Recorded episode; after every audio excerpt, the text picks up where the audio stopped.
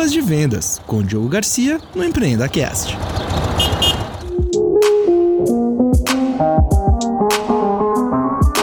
Fala, Diogão, é o seguinte, cara. Como conduzir reuniões de vendas na quarentena? Dá essa dica pra gente. Fala, Gustavo. Fala, sonhadores. Espero que todos estejam bem em suas casas e acho que essa pergunta é super importante porque em tempos de isolamento, né, para vendedores é muito difícil porque a gente está acostumado, aquelas pessoas principalmente que lidam no B2B, com contato presencial, com as reuniões presenciais. Então é um desafio, a gente está tendo que se reinventar, inovar na forma como a gente se relaciona com os nossos clientes. E aí eu trouxe alguns pontos aqui para responder essa pergunta, tá? Primeiro é que assim, vendas é sempre lidar com objeções. A gente lida com objeções o tempo inteiro. Faz parte da rotina do vendedor lidar com objeções como preço, time, credibilidade, urgência, enfim. Só que agora a gente tem mais uma objeção, que é a crise é uma objeção que não é tão fácil de contornar. Aliás, não é nada fácil contornar. E antes de você abordar o cliente, é importante saber que o cliente também pode estar numa situação de vulnerabilidade. E o recomendado é que você não evite falar sobre o tema, sobre a crise, se o cliente trouxer isso, principalmente no início de uma reunião.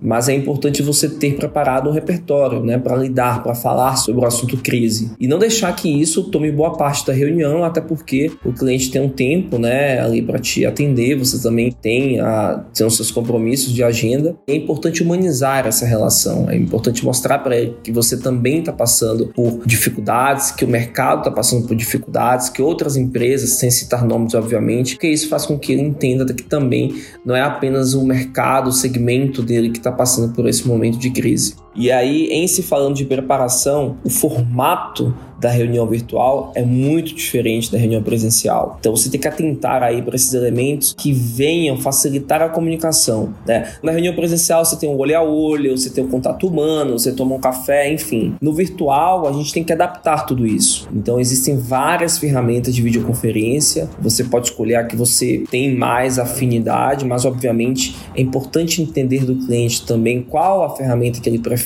e testar essa ferramenta antes da reunião, ver quais quais são as funcionalidades, porque, por exemplo, na venda de serviços é super importante que você possa compartilhar alguma apresentação ou um vídeo para reforçar o seu discurso, para que não fique apenas a conversa. Então, já que você não tem um contato ali tete a tete, você pode utilizar outros elementos visuais para facilitar a comunicação com o seu cliente. E é bom também você organizar a tua mesa, o espaço onde você vai fazer a videoconferência, se não tem ruído, todo mundo está em casa com seus familiares, alguns. Então, é bom você também alinhar com tua família o horário que você vai atender os clientes, enfim, para evitar interrupções. Então, é importante você criar ali um ambiente que seja mais tranquilo para que você possa conduzir a reunião. E como eu já disse nas pílulas anteriores, qualquer reunião, encontro, contato com o cliente, você deve fazer um alinhamento prévio de como vai ser conduzida a reunião, qual é a pauta, quem solicitou a reunião, por que, que solicitou a reunião,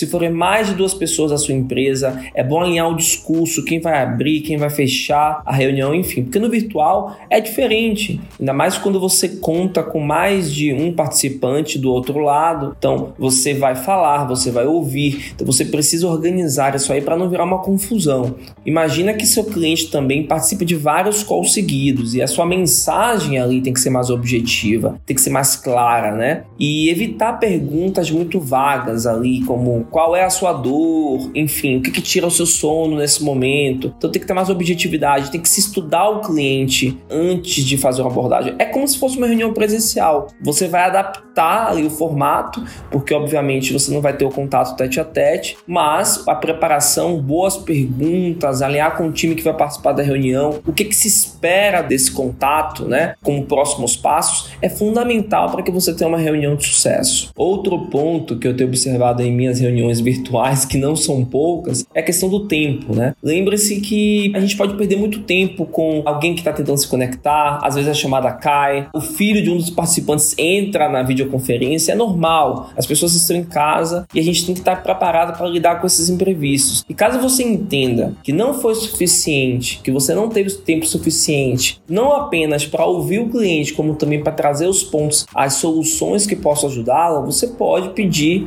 para ele um novo call, uma nova vídeo, enfim. Então, é super importante atentar para a questão do tempo, não tentar também atropelar, não tentar ser muito direto no sentido de querer trazer uma solução. E caso você não consiga finalizar o teu pitch e ouvir todos os pontos, é totalmente legítimo pedir aí uma segunda reunião, um segundo momento. Bem, aí você já se organizou com relação ao formato, ao conteúdo, às perguntas, enfim. A reunião começa, né? Vocês discutem, enfim, e aí tá chegando já ao final. Normalmente reuniões executivas e reuniões virtuais duram uma hora, depende também do teu público, do teu segmento. Mas uma coisa que é importante também é a questão do fechamento. Então, sempre dá uma olhada no relógio e certifique-se que você terá 10 ou 15 minutos para as considerações finais e os próximos passos, caso eles existam, claro. E deixe claro para o cliente como é que você vai seguir. Uma coisa que eu faço sempre, eu mando um e-mail depois para registrar de forma muito objetiva, cuidado com materiais longos, muito extensos. Lembra que o cliente ele tem sido bombardeado por informações. E o nosso papel como vendedor aqui é resolver o problema da melhor forma possível. Então registrar isso depois por e-mail enviar para ele ou para ela é importante aí para esse fechamento. Obviamente, o contato com seu cliente não morre depois da reunião. Nós já falamos aqui sobre perfis sociais de cliente, é importante que você saiba como fazer o famoso follow-up, ou seja, o acompanhamento, como manter um relacionamento com esse cliente, sobretudo com conteúdo relevante, que pode ser WhatsApp, Telegram, redes sociais, e-mail, enfim, de acordo com a preferência do cliente, como ele gostaria de seguir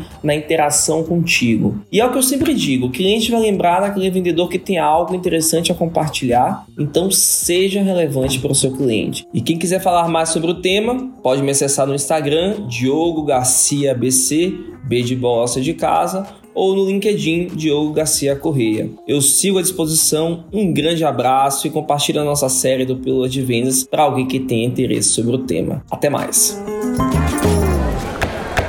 Vendido!